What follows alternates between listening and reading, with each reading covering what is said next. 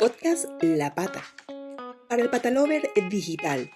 Una producción de La Pata Marketing que llega a ustedes gracias a marcas igualmente patalovers como Pet Peterson, collares y accesorios para perros Dog Model. Bienvenidos patalovers al episodio 9 del podcast La Pata, un podcast para patalovers digitales. Hoy traemos a mesa un lindo tema, eh, de alguna forma es un tema muy, muy enriquecedor, muy interesante, que es cómo influyen los animales en las emociones humanas. Para hablar de ello, tenemos a un especialista en la materia, amigo de esta casa, y que compartirá con nosotros muchos episodios, y ahí lo podemos decir, de alguna forma se convertirá eh, a partir de hoy en un patacaster colaborador fijo de este podcast. Espero que les guste y seguro que sí. Él es Víctor Castillo, eh, psicólogo, psicoterapeuta, fundador de arroba pongamos en palabras, una maravillosa cuenta de Instagram en la que como psicólogo pone nuestro mundo interno en palabras. Eso nos hace falta mucho, ¿no? habla de, perdón, habla de la salud mental y ofrece un innovador servicio de acompañamiento psicoterapéutico en línea. Con él podrás tener al alcance de un clic tus consultas, eh, gracias a un servicio de consultas online global. No importa en qué parte del mundo estés, lo que importa es la confianza con tu psicoterapeuta y en este caso un profesional de mucha confianza. Además, es fundador y podcaster también, junto a otro gran amigo de esta casa que es César Menoni, de un podcast muy especial que se llama En Palabras Podcast. También lo pueden buscar por allí, por Instagram. Un espacio en el que, como ellos mismos dicen, le ponen nombre a lo que sucede en tu mundo interno. Hola, Víctor. Hola, Gaby. Eh, gracias por esa estupenda presentación y yo encantado de estar aquí eh, y de formar parte de esta familia de Patalovers. Eh, de verdad que un gustazo estar aquí y para hablar de un tema tan, tan bonito y tan importante como este. De verdad que sí. Gracias. Gracias a ti. Empecemos entonces con el tema de este episodio de hoy, cómo influyen los animales en las emociones humanas. Los animales tienen una gran influencia sobre nuestras emociones, sobre las emociones de los humanos. Basta con poner un ejemplo, creo que a todos nos ha pasado, ¿no? Un ejemplo clave. A quienes nos gustan los perros solemos acercarnos a acariciar a alguno que no conocemos en la calle, pero jamás pensaríamos hacer eso con otro humano, acercarnos a uno que no conocemos, acariciarlo o abrazarlo, ¿no? Así es. ¿Se han percatado de eso? Yo creo que Víctor sí, y como especialista evidentemente sí lo ha hecho. ¿Se han preguntado ustedes alguna vez por qué lo hacemos? Como en este podcast nos encanta de alguna forma ser muy claros, siempre ilustrativos, eh, empecemos justamente por el principio, como dicen por ahí. Entonces, ¿cuál es la diferencia entre emociones, sentimientos y estado de ánimo?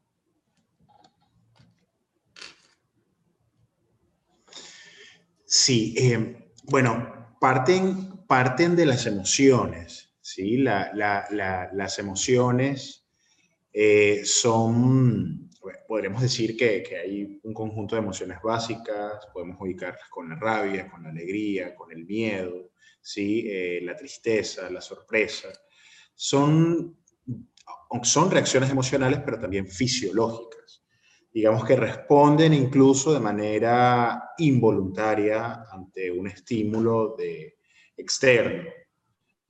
Pero a partir de estas grandes emociones surgen lo que son los sentimientos, aquellas interpretaciones como más conscientes o aquellas variaciones, aquello que nos dice, eh, me, siento afligido, de dónde parte esta sensación, eh, parte de probablemente de, la tristeza o, de una mezcla de varias emociones. La frustración, por ejemplo, puede ser un poco de rabia, un poco de, tristeza. Hay emociones que son reacciones eh, como, como decía, fisiológicas y hay sentimientos que, bueno, eh, nos ayudan incluso a especificar eh, y ponerlo en palabras qué estamos sintiendo, ¿sí? Es como esa valoración consciente que se le da a esa emoción, a eso que sentimos.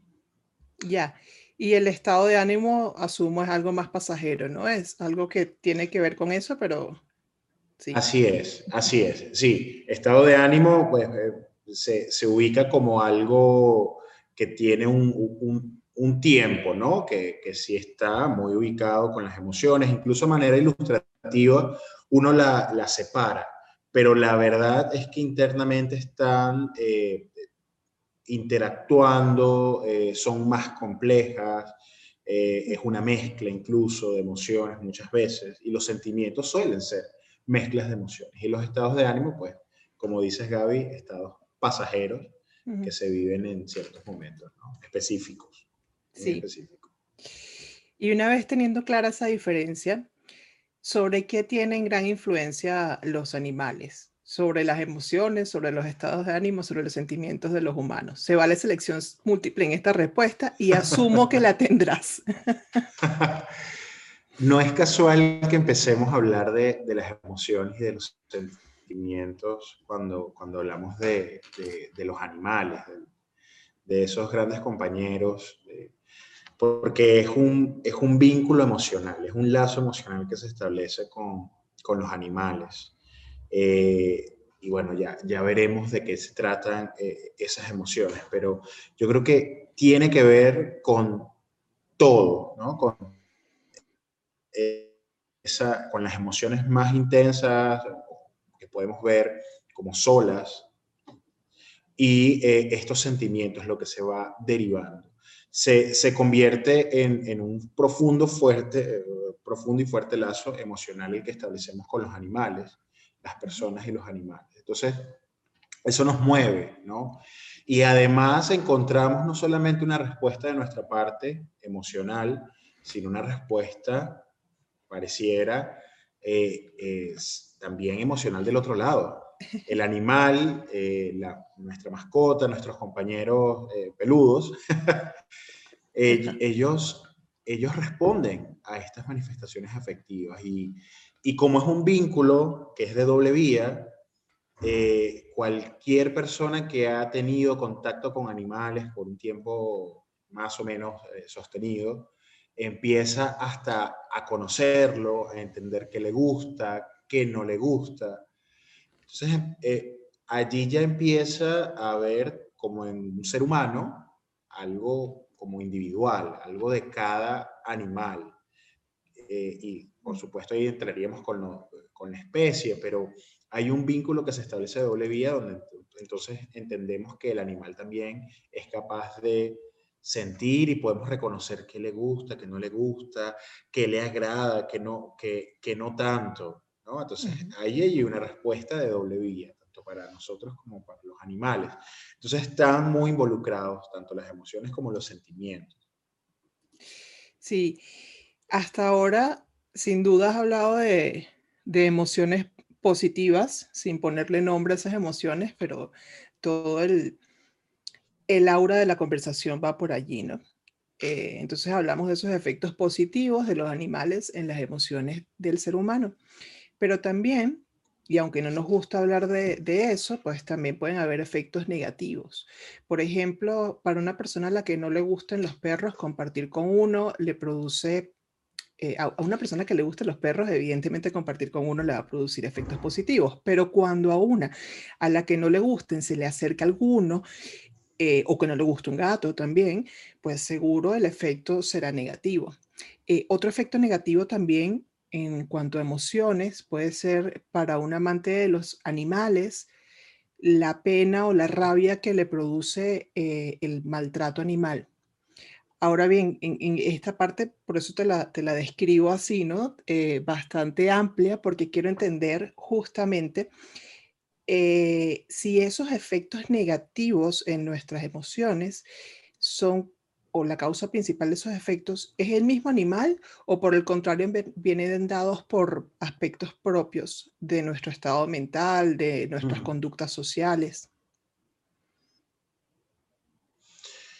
Interesante, yo, creo que, puede ser desde, ambas situaciones, ¿no? Creo, y me parece, la experiencia lo dice, muchas veces eh,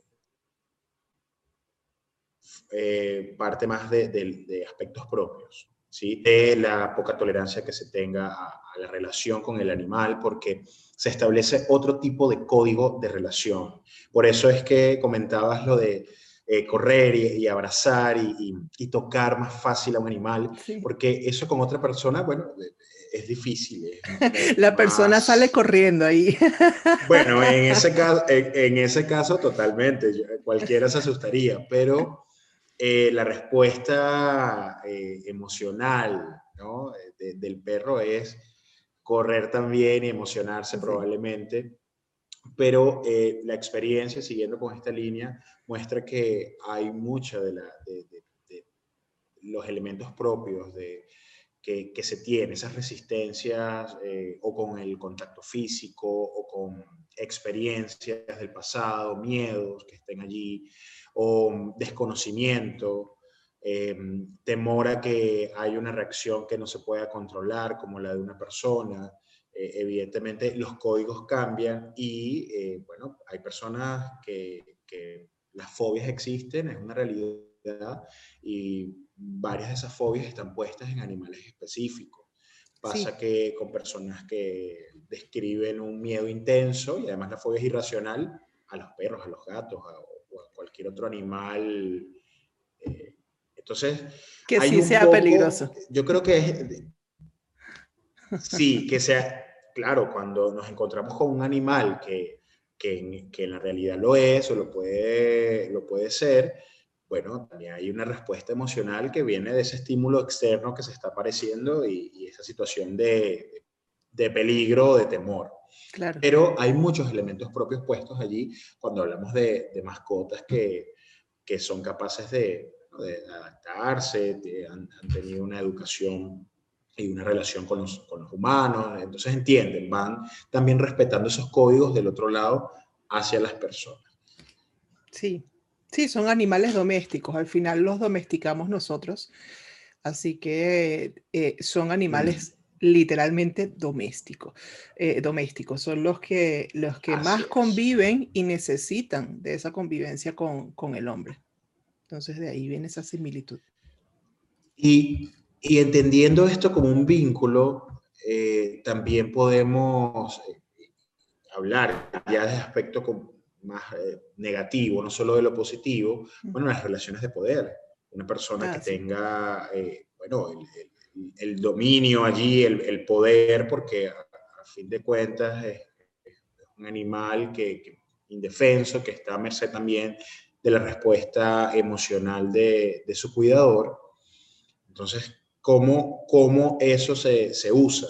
Se usa también para descargar eh, frustración, para no entender muy bien cuáles son mis, mis reacciones emocionales en el vínculo, en el efecto del animal. Por eso tenemos que reconocer esto como, como no, no, no es suficientemente generalizable. Cada vínculo es tan eh, individual, tan único, donde también la persona conoce al animal, va entendiendo características de, de que, como lo que decía, le agrada o no, o no le agrada. Y bueno, y también esas cosas que le pueden generar frustración y entender si se es capaz de trabajar eso o no. Eso también es como un acto allí de, de, reconocimiento y honestidad, porque despierta, los animales despiertan muchas emociones, tocan eh, como de manera más, muy profunda e incluso a veces se saltan esos parámetros eh, en una, eh, más rápido que, que, mm. con los vínculos humanos. Entonces pasa una emoción más intensa, más, es diferente, ¿no? Pasa con, con, con las personas que eh, es más tardío, hay un poco de conocimiento, de, de, confianza. Ese proceso de confianza como que ocurre a veces muy rápido con los animales. Sí, de hecho. emocional también. Claro, sin duda. De hecho, cada vez es más común escuchar la, la frase eh, confío más en los animales que en las personas y me gustan más los animales que las personas. Esa, es una frase cruda, pero que es cada vez más común, ¿no? y también en esa parte... Sí, eh, creo que es entender... No, te escucho, te escucho. Eso. Después viene otra cosa, te escucho. Sí, sí. Ok, que... entender esa, esa diferencia. Esa diferencia también es bueno hablar de esto. Claro, no, sin duda. Y, mm, me, llamó mucho la atención y por eso te interrumpí allí. Eh, otra de las cosas que dijiste, que es esa, ese sentido de superioridad, o ese, como yo le digo, quizás lo digo de, mala manera, eh, no es el término técnico, pero, pero bueno, el complejo de superioridad que tenemos los seres humanos como especie. Eh, y, y, hay una estrecha, una estrecha, relación entre varios puntos, ¿no? Uno es eso que dices de que es más fácil desarrollar vínculos y la confianza con un animal, sin duda, porque allí eh, lo vemos como precisamente más indefenso, él necesita de nosotros, más inocente, entonces eh, eso, mientras que lo veas así y trates de como decimos siempre en este podcast, de suplir sus necesidades, no las tuyas, sino las de él o ella como, como especie, va bien si lo vas a cuidar y a proteger porque necesita de ti para eso. Sin embargo, también surge la otra cara de la moneda que no es nada bonita. Hace unos episodios atrás hicimos un, digamos, un especial de historias de abandono y maltrato animal, pero desde el punto de vista del rescate del animal, desde el punto de vista positivo. Eso lo hicimos con, una chica de México que se llama Lenis y nos llamó muchísimo la atención una estadística que pues tiene que ver con, con, ya psicopatías, ¿no? Pero que dice que según, según estadísticas del FBI, es lo que nos contó ella, eh, no todas las personas que maltratan a un animal son asesinas en serie o delinquen, pero sí todas las personas que son asesinas en serie han tenido antecedentes de maltrato animal. Entonces, eso es algo que tú dices, wow, cómo se relaciona todo, ¿no? Para lo bueno, pero también para lo malo. Sí, sí, totalmente. Eh, puede ser un indicador importante de cómo es esa persona y cómo se relaciona y, de estos aspectos, estos rasgos, en este caso psicopáticos, perversos, que estén allí, pues que se ponen en el animal. Entonces, eh, entendiendo que este es un vínculo afectivo, eh, requiere de empatía.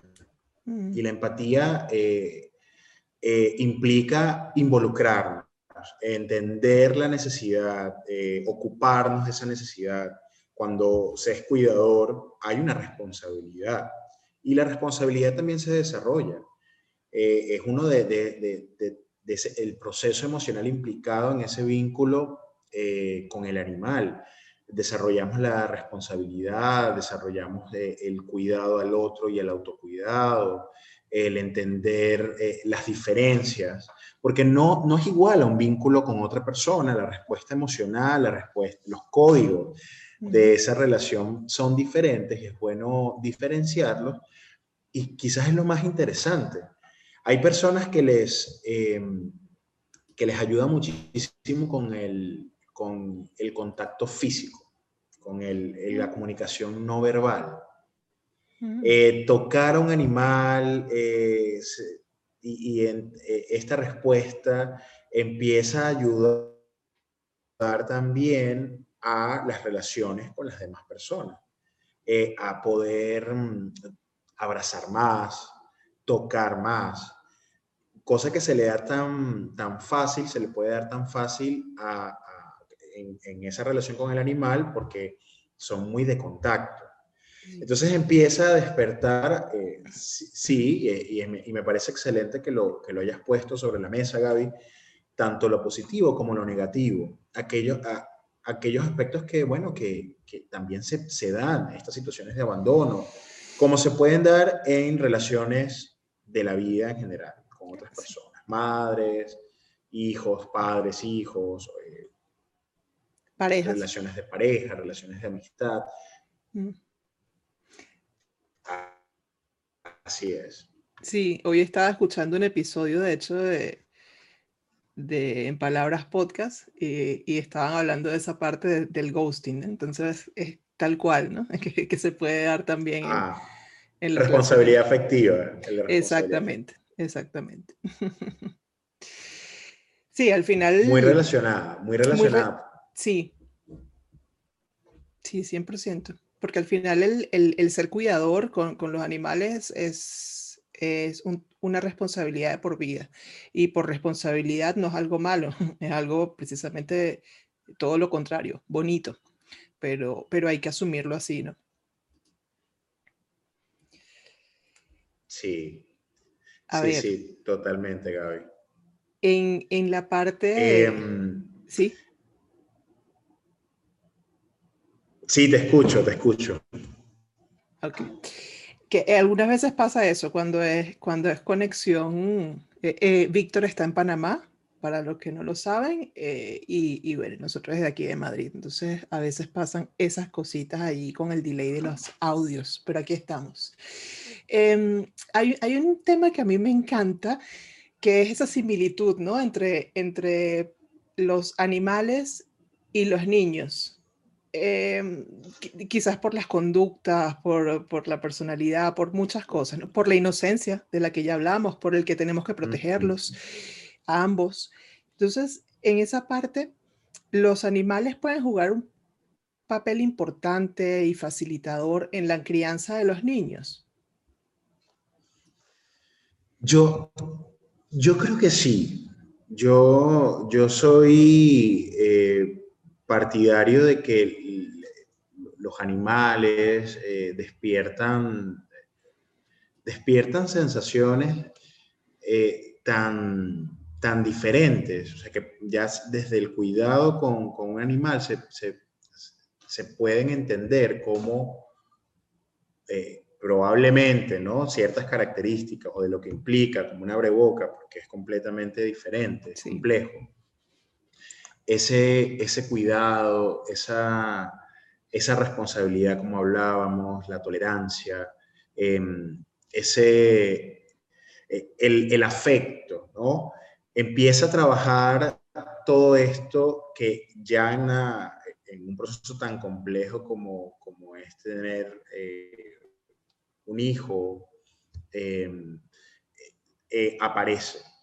Y es, es increíble porque hay personas que viven como, bueno, su relación con, con el animal, con su animal, como, como, como, una relación de básicamente muy parecida a, a la que tendrían con un hijo. Claro, es que al final lo hemos dicho aquí muchísimo y somos súper defensores del tema de que, y yo sé que tú también, de que, de que los animales domésticos son un hijo peludo o, plumífero, aunque no, no, me gustan los animalitos, los pajaritos, a menos que estén libres y vengan solamente a comer, pero bueno, son un, son, un hijo, exacto, son, un hijo animal, ¿ok? Em, y eso sin duda es así, y, y, y, y, tú que eres, eres, eres papá humano de, de, dos gatitos, pues lo dices, una nena y, un, un, nene, pues, y, es, esa, esa es digamos, esa es la perspectiva más bonita para verlo y también más real, porque todo lo que hacemos por ellos tiene que ver con eso. Sin embargo, mi, pregunta también va muy enfocada hacia esa parte de la niñez como fundamental en, la, en la, creación de, conciencia, de conducta, de, de, todo lo que somos, ¿no? En esa parte de identidad, en ese primer amor que son nuestros padres, en entender el amor a través de ellos, porque es nuestra primera relación. Quizás saber porque muchos padres se enfrentan, muchos no, todos se enfrentan al momento en el que yo quiero un perrito o yo quiero un gatito. Entonces, claro, hay padres que no que no son tan dados a la responsabilidad de un animal y como personas responsables al fin dicen, no, no lo voy a tener porque sé que no lo voy a poder cuidar como debería. Los niños estamos claros que hasta una edad determinada no son responsables, no, van a cuidar a un animal de forma responsable. Pero si, si un padre está en esta situación y, y está al tanto de que sí, yo voy a hacerme responsable por, por el animal, pero entender un poquito qué factor fundamental pudiese, si es que es así, jugar en la crianza de ese niño, en esa, en esa primera, eh, en ese primer contacto con entender qué es el amor y con muchas de, de sus primeras etapas, ¿no? Súper interesante esta pregunta porque es increíble el efecto que tiene en la crianza de un niño eh, también relacionarse con las mascotas. Mm. Em, entienden, eh, empiezan a, no sé, no sé, a mí se me viene la imagen de un bebé o de un niño muy pequeño cuando sonríe y cuando eh, las expresiones faciales de, de los niños pequeños en contacto con los animales. Eh, es, algo que ocurre de forma automática, muy natural, y, y eso es eh, imposible que no nos haga pensar que eso tiene un efecto eh, interesante en el vínculo que, que, se establece ya con, con, la mascota, también con involucrarlo con pequeñas acciones de responsabilidad. Sabemos que los padres van a ser, lo, van, a, van a también a, a sumar a, a una mascota en casa a quien también tendrían que cuidar, pero hacer que ese niño empiece a involucrarse con ese cuidado, con la, auto, con la compasión, con la autocompasión.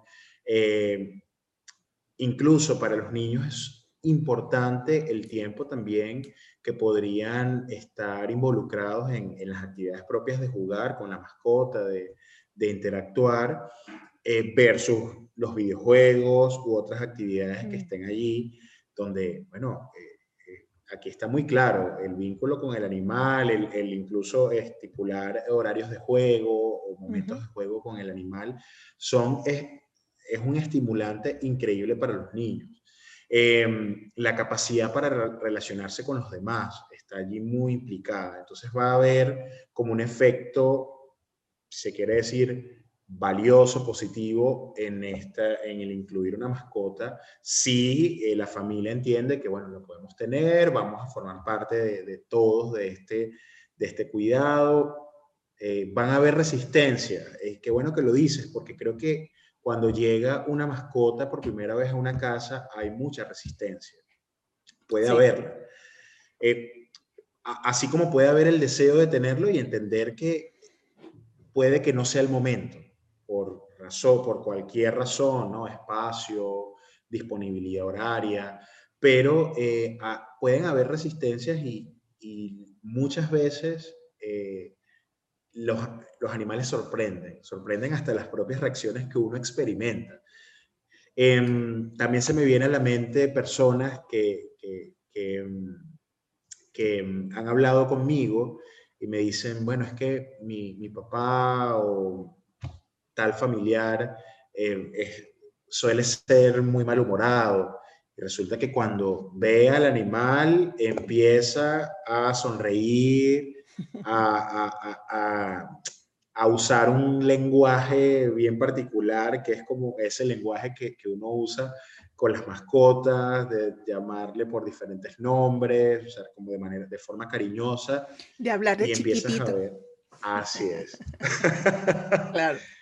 No hay manera de hablarles así, eso no existe en el mundo de, los animales y de los humanos. Así es que, bueno, y respondiendo entonces, empatía, eh, perder el miedo, desarrollar estos, estos, estas emociones, eh, son muy valiosas para, para los niños. Así claro. Claro. Sí, y cuando todo lo que estás diciendo es tal cual, cuando llega el animal a la casa, eh, nada más usa la presencia, ya vence cualquier resistencia. Eh, eh, no, yo no quiero tener perros en casa. Y llega y ya el más chocho o la más chocha con el perro o con el gato. Típico, y eso es típico porque, bueno, nos encuentran con otra emoción muy intensa que es la sorpresa. Ah. Sorprendernos en el vínculo que establecemos con eh, el animal. Por eso estas resistencias también forman, tienen que ver con el desconocimiento, con ideas preconcebidas, mitos eh, eh, referentes al, animal. Eh, se empieza a contemplar unos aspectos como, bueno, el, el, el, que, el que sea limpio o no, el desastre, pero bueno, forma parte de ese proceso de si yo quiero tener un animal en casa, bueno, en casa todos los que vivimos formamos parte de esa crianza y de, ir poniendo esos límites también que forman parte de ese vínculo y de irnos familiarizando. Entonces nos encontramos con la sorpresa de que, bueno, esto no era tan malo como pensé. Esto está despertando incluso eh, emociones en mí que es muy difícil que otras situaciones las generen. Y eso también allí entra en el vínculo del, del, adulto propiamente, de los beneficios que tiene para el adulto el vínculo con, con los animales, ¿no? La compañía, eh, entender que... Por eso hablan de lo incondicional que puede ser un animal. Sí. Porque bueno, es así, es así, ahí está. Y entender el ciclo de la vida, regresando a los niños, antes que se me pase, y los adolescentes, con un animal también se entiende un poco de, ese, de, la vida en general. Los duelos por animales son muy, muy fuertes. Sí, sin duda, sin duda es, es, es algo que se recupera, mas no se cura nunca. Eso siempre lo vas a tener. Es una pérdida. Sí, es una, es, es una pérdida y, y, es muy duro porque eh, desarrollamos un amor muy grande hacia ellos y ellos hacia nosotros. Eh, nos acompañamos muchísimo y luego dura muy poco. Entonces, en comparación a lo que es la vida humana, ¿no? Entonces, eso, eso es fuerte. Y ahí en esa parte, eh, quizás nos dé como para otro episodio, ¿no? Pero no sé si estoy pecando aquí, pero me llama la atención el tema del duelo, porque sé que sí es un, un, punto aquí de honor, por decirlo de alguna forma, en este tema. ¿Y qué pasa cuando, cuando eh, tienes una familia con niños y toca el momento de partida de ese animal? ¿Cómo, cómo pudieses manejarlo como padre? Porque es, es muy común que se presenta el tema de reemplazar, ¿no? Que dicen, no, es que se, se fue y no sabemos dónde está y aquí hay otro. O, dicen mentiras. Normalmente uno dice mentiritas blancas por ahí. ¿Esa es la forma de abordar el duelo por la pérdida de, un animal? ¿O quizás tú como experto recomiendas otros mecanismos? Bueno, la, la negación eh, no, no, no siempre es la mejor vía para, elaborar, es decir, para entender realmente la realidad. Yo creo que en esa relación con, el niño, como padres, con lo que vaya pasando, es eh, acompañarlo en la realidad, en estos procesos duros que, bueno, que puede despertar la muerte de, un animal significativo, así como de una persona. Entonces, en este interjuego de que mucho de lo, de, lo, que vivimos en esa relación con el animal es real, es, 100% emocional, eh, hay una respuesta real, ¿no? auténtica, que también puede ser replicada en otros aspectos de la vida. Eh, yo diría que es importante bueno, acompañar en ese dolor, en ese dolor que va a ser del niño y que va a ser también de los padres y del resto de la familia, e ir ayudando a procesarlo, es decir, entendiendo que es parte de la vida, que la muerte es parte de la vida, aunque sea muy difícil hablarlo, pero eh, que queda, y que es una realidad, queda la experiencia emocional. Eso es irreemplazable. Va, se puede tener otra mascota, claro que sí, y va, a determinar, bueno, el tiempo, el momento de la vida, cuando se esté preparado para otra vez dejarse acompañar por otro animal, que va a ser otra experiencia completamente distinta, pero eh, es eso, ¿no? Ir entendiendo, ayudándolo a procesar también una emoción, emociones como la tristeza, la frustración que puede generar perder eh, a alguien. También los procesos de enfermedad. Aquí sí. es, para, es para meternos eh, con algo tan, tan importante de hablar, Gaby, como, como dices. Yo no sé si tú has visto una serie en Netflix que se llama Afterlife. No. Es una serie británica. la, estoy recordando porque eh, este es un, un personaje, un viudo, se llama Tony. Él es viudo y eh, la serie inicia cuando ya él perdió a su, a, su esposa. Y eh, tiene un perro y él está muy triste, desarrolla una depresión muy fuerte, es, eh, periodista, va a trabajar, pero sí, no perdió todo el interés por la vida y su anclaje, su, conexión con la vida resulta ser su perro, quien en las, en las mañanas le pide su comida, su lata de comida, y hay una escena muy, bueno, que, puede como eh, también eh, expresar la importancia de ese vínculo con el animal, donde él está decidido a suicidarse. Y el animal, por otro lado, está pidiendo la comida. Está pidiendo la comida. Él se da cuenta que no tiene ni una lata de comida en casa y debe salir entonces. Debe volver a, la realidad, a la necesidad del otro. Y, y, y ese, ese acto de amor, que es un acto de amor que responde a, bueno, uno pensaría, es el animal que está pidiendo su comida, normal. Resulta ser muy valioso para, esa persona. ¿no? ¿no? adelantaré más porque es, muy, muy bonita la serie y así que me, gusta. La recomiendo. Sí, sí. Bueno, Patalovers, ya saben, hay que, hay que buscarla por ahí si no la han visto. Eh, sí, me gusta mucho ese momento porque de alguna forma a través precisamente del amor eh, y de una dependencia sana, porque en ese caso la dependencia animal es totalmente sana, eh, es parte de su naturaleza como animal doméstico, él, se convierte en un motivo para vivir, porque si no vive, no vive su animal tampoco. Entonces ahí es donde está el vínculo del amor real. Qué bonito es. Así es. Sí. Bueno, y sigamos con cosas bonitas como estas y te voy a preguntar algo que quizás, que, que, que quizás no tiene que ver, eh, quizás no, no tiene que ver netamente con, con, el psicoanálisis sin duda, pero, pero sí estoy segura de que tienes una respuesta mucho más sentada, con muchas más bases de las que podemos tener los mortales que no somos psicólogos por acá. Eh, todos somos mortales en algún momento. pero ¿Se puede predecir cómo será una persona como padre o madre al ver su interacción con los animales?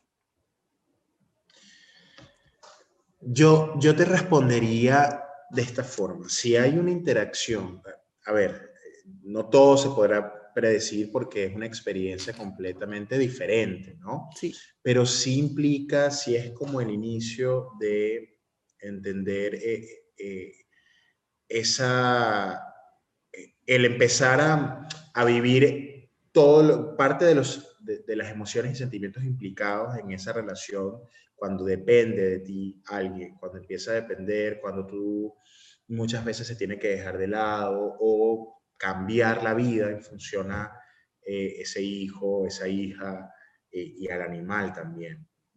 Pero te lo respondería de la siguiente forma. es muy difícil pensar que una persona que no le proporcione amor, cariño y se maneje con un animal a través del abandono, de la violencia, es muy difícil ubicar a esa persona eh, con, una relación distinta con su hijo, con su mm. futuro hijo, con su hijo que, eh, si no es desde la frustración, desde la violencia, desde el maltrato. Entonces, sí me parece que es un indicador, como hablábamos antes, importante en esa relación futura eh, como padres que se tenga. Por esto de que puede ser vivida tan real como, como, una relación de padre-hijo, ¿no? Entendiendo las diferencias, por supuesto, porque hay una respuesta afectiva, Eh, hay, hay otras formas con, con un bebé, con, con, un hijo, bueno, ya es, eh, implica otra, eh, como otro esfuerzo y es, bueno, empezar a ponerle nombre a esas emociones, a, guiarlo, a acompañarlo, a darle forma, a darle esa interpretación y ayudarlo al animal también. Pero el animal, eh, bueno, eh, uno em, empieza a establecer otros códigos, ¿no? Yo creo que sí, yo creo que sí es un indicador muy, muy importante de, de cómo será esa relación a futuro como padres. Qué bueno, entonces no estaba tan pelada. Total, no, no, está, el contacto físico es algo que a mí me llama mucho la atención de los animales, como incluso personas eh, introvertidas que les cuesta eh, mucho hacer el acercamiento no solamente físico, sino emocional, cómo el, animal ayuda con, con, ese proceso propio, hasta de comunicación. Es increíble, ¿no?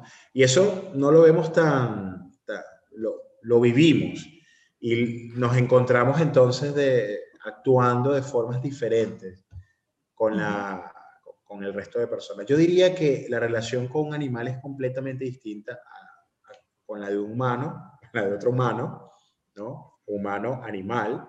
Claro. Pero es muy valiosa, al final termina aportándonos tanto que se convierte en una influencia positiva en nuestras relaciones con las demás personas. Sí, Creo que eh, si en algo puedo resumir eh, todo esto es que nos enseñan a amar, porque realmente ese, ese, ese sentimiento, esa forma de ver la vida, viene más de ellos de manera despreocupada que de nosotros de forma preconcebida y que tenemos que, eh, una cantidad de traumas al respecto y que ellos no, ellos incluso por, lo demuestran, por más que pasen por traumas como, como el lamentable maltrato, al que son sometidos muchísimos, luego son capaces de amar con todo su corazón de nuevo y de confiar. Eh, eh, quizás cuesta en un primer momento según el trauma, pero siempre lo son. Entonces creo que eso nos, enseña mucho, ¿no? Así es.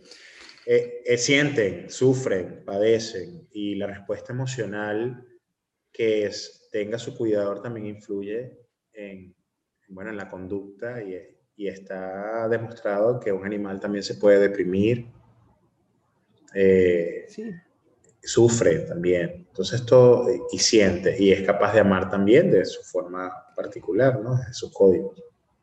Claro, que de hecho nosotros porque debemos ponerle nombres eh, humanos a todos, a todos estos sentimientos, a todas estas actitudes eh, que percibimos de parte de ellos pero sí, o sea, eh, si, tenemos que comparar hacia nuestro lado para entender un poquito y tener esa empatía, porque es lo que sienten, sí, podemos llamarlo amor, podemos llamarlo eh, sufrir, sin duda, porque además que eh, creo que cualquier ser vivo, si, si, lo, si, si, lo mutilan, lo queman o lo que sea, pues va a sufrir, o si lo agreden.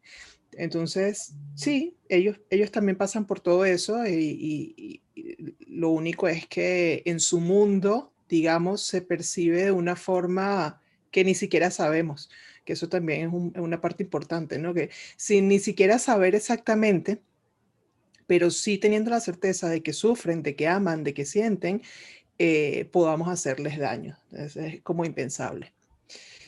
Así es. Eh, justo en esa parte de la analogía, eh, quiero como entrar en un tema de saber si realmente conocemos y entendemos los humanos a los animales o solo tenemos esa imperante, imperante necesidad de compararlos, de comparar todo lo que vemos y todo lo que tocamos con nosotros y atribuirles a las especies con las que más convivimos estructuras de pensamiento, conductas y comportamientos sociales que son exclusivamente de nosotros los humanos.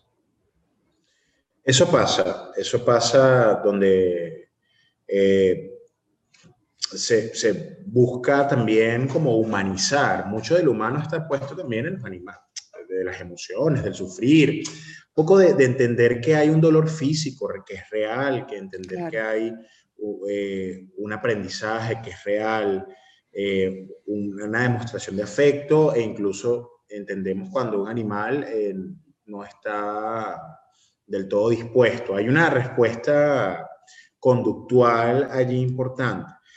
Yo sí creo que en, momentos por, por, el desconocimiento o por no entender las diferencias, se puede eh, poner mucho de, lo que es netamente humano en, eso, eh, en, el animal. Creo que aquí lo interesante es abrirse a la experiencia, no solamente de, nuestro lado, hay que conocer también a, ese animal, que le gusta y que no, y, cómo es, porque hay un, un, instinto, hay una naturaleza instintiva, las especies también son muy diferentes podríamos aquí hablar de, de las diferencias eh, y, quienes tengan perros y gatos o eh, por allí. Claro, ahí la diferencia fundamental es quién, quién es el dueño de la casa y quién no, quiénes sean dueños de su casa y quiénes no. Totalmente, totalmente. Ya, ya tenemos la respuesta. Nos las comentan a ver, a ver quiénes creen que, que son los dueños reales de la casa. Pero entonces lo, Cambia, cambia. Y si por, es, pasa, pasaría lo mismo como quien eh, tenga un perro y quiera que sea como un gato. Como las características más o menos eh, de, que ocurren con, con, con, los gatos, con cómo son los gatos.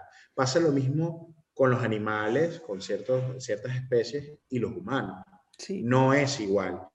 Y creo que es lo más enriquecedor. Como no es igual, tenemos que asumirlas diferentes, pero muy enriquecedoras y por lo tanto con unos códigos diferentes. Si, si es mi, el, animal es capaz de, de acompañar, de nosotros sentirnos amados, pero ese amor y esa compañía no será igual que la de otra persona. Claro. Eh, entonces, es desde la diferencia que creo que uno mismo va entendiendo y hasta se va abriendo la experiencia de no tengo un animal, eh, no es solo lo que yo le ponga al animal, es lo que también me enseña y lo que puedo aprender de esta experiencia que es única y distinta. Sí, y, constantemente como humanos eh, estamos siempre en constante crecimiento, en constante aprendizaje, descubrimiento, porque el, porcentaje desarrollado de nuestro cerebro es realmente ínfimo, así que, y, el, y el, el, mundo, el universo, los universos son tan grandes, o sea que somos un granito de arroz en medio de, de, la nada, ¿no? Entonces, de alguna forma, siempre estamos descubriendo cosas nuevas. Eh, hace también algunos episodios atrás nos comentaba Fran Murillo, nuestro compañero del educador León, cómo recientemente se descubrió, eh, eh, un estudio científico descubrió que los perros disfrutan más y buscan más jugar con sus humanos que con otros compañeros perrunos, incluso con los que conviven. Entonces, ahí, ahí te habla de algo que después de tantos años conviviendo con, con el animal, no conocíamos y muchas otras cosas que todavía desconocemos de ellos, de los gatos y de cualquier cosa, cualquier ser vivo en este mundo. Así es. Hay mucho por aprender, muchísimo. Sí. Eso es lo bueno. Eso, eso me eso, gusta. Eso es positivo. Muy, muy bueno. Totalmente. Claro. A ver, entonces ya finalmente, como psicoterapeuta, ¿recomiendas tener animales en casa? Y por favor, como, mira, como en el colegio, argumente su respuesta. Bien argumentadita. A ver. Bien. Em, sí, sí. Eh, cuando, pero ese sí es condicional, ese sí debe partir de una pregunta. Eh, de la, de, de esa disposición que se tiene, de las condiciones también, para que ese animal esté, bueno, esté en el mejor de, los lugares. No solamente a nivel físico, sino esa disposición afectiva que se tenga de tiempo. Sabemos que eh, ellos empiezan a nutrirse también de ese vínculo, a familiarizarse, a, a extrañar. Por eso hay una línea allí que se parece mucho a, podemos entenderla como los sentimientos y las emociones humanas, eh, y en la relación con el animal se experimentan también, no solamente nuestra respuesta, como decía, sino la respuesta de él. Entonces yo diría que es esa pregunta de, ¿estoy dispuesto a experimentar? Porque hay cosas que no lo vas a saber antes, antes de vivirlas, por mucho que te lo cuenten, a abrirme esa experiencia y la mayoría de las veces cuando esto es decidido, es como quien tiene un hijo eh, y planifica el embarazo y ya lo desea y empieza a buscarlo. No es lo mismo. Hay, hay embarazos que son inesperados y muy amorosos y cambian la vida y son recibidos como, como, como, como un cambio increíble, pero hay otras cosas, hay otras experiencias que no. Yo creo que hay un elemento aquí consciente de estoy dispuesto, estoy, estoy abierto a esta experiencia y la mayoría de las veces es súper valiosa. Así que yo diría en, en, esos casos que sí, que es, que es una experiencia diferente que vale la pena experimentar y que eh, los efectos en la salud mental son reales, a nivel, en la salud física, en la salud mental, eh, en, en, el cambio de la, la vida, en, en, empezar a percibir la vida con otros ojos, empezar a entender eh, a ese animal y, a experimentar esas emociones eh, propias y luego ponerlas afuera. Todo lo que venimos hablando creo que se justifica la importancia de, también de, tener una mascota en casa y darle sus cuidados y poder convivir. Hay, las personas empiezan a relacionarse con otros cuidadores, a armar grupos. Eh, eh, es increíble las bondades que tiene, que son muchísimas más. Pero si en este momento no se tiene la disposición, no se cree, eh, lo mejor es postergarlo hasta el momento en el que uno diga, bueno, estoy preparado o si no lo estoy preparado, tengo toda la disposición y lo voy a experimentar. Claro.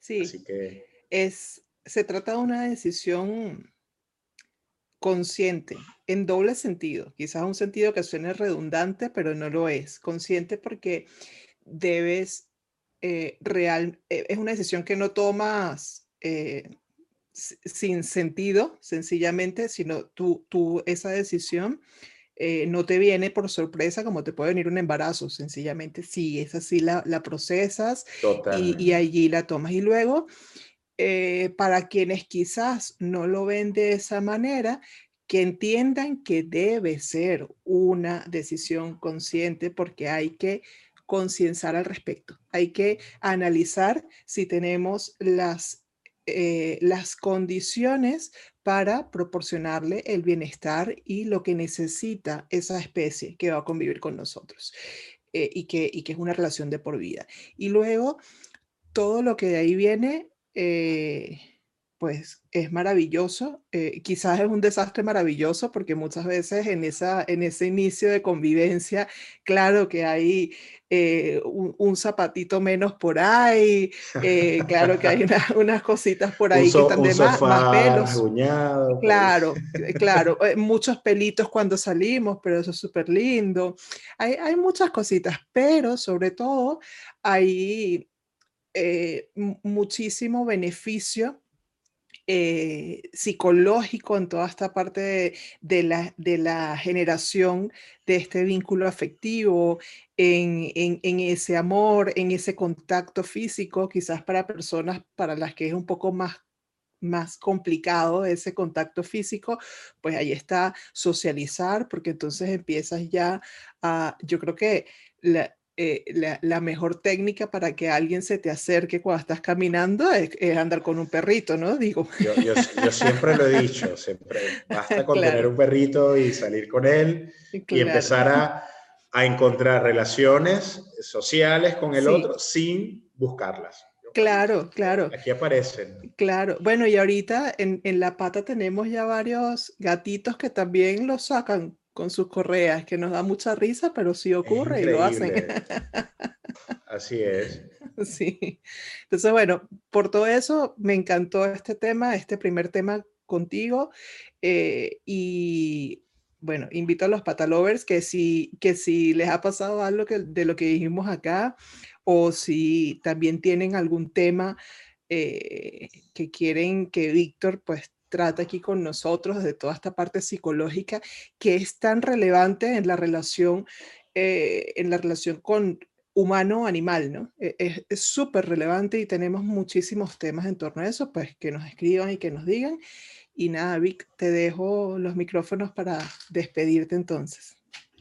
Yo encantado de, de, conversar contigo, Gaby, y bueno, muchas gracias a todos los que eh, nos están escuchando. Eh, y, las preguntas, y viendo además, exacto, las preguntas son muy importantes, ponen a uno a pensar y a, y a entender que esto no, no, son procesos fáciles, por eso el, el, lo consciente aquí, el conocer eh, todo lo que está detrás de la, de la complejidad y de lo complejo que es una relación, complejo y enriquecedor que es una relación con eh, el animal.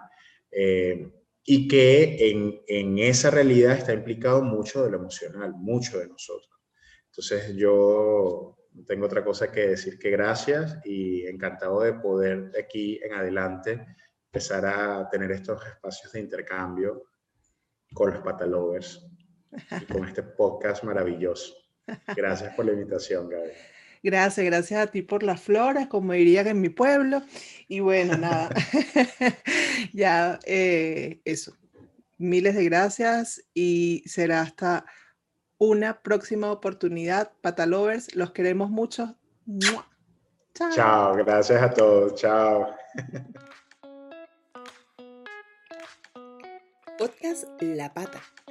Para el Patalover Digital una producción de la Pata Marketing que llega a ustedes gracias a marcas igualmente patalovers como Pet Peterson, collares y accesorios para perros Dog Model.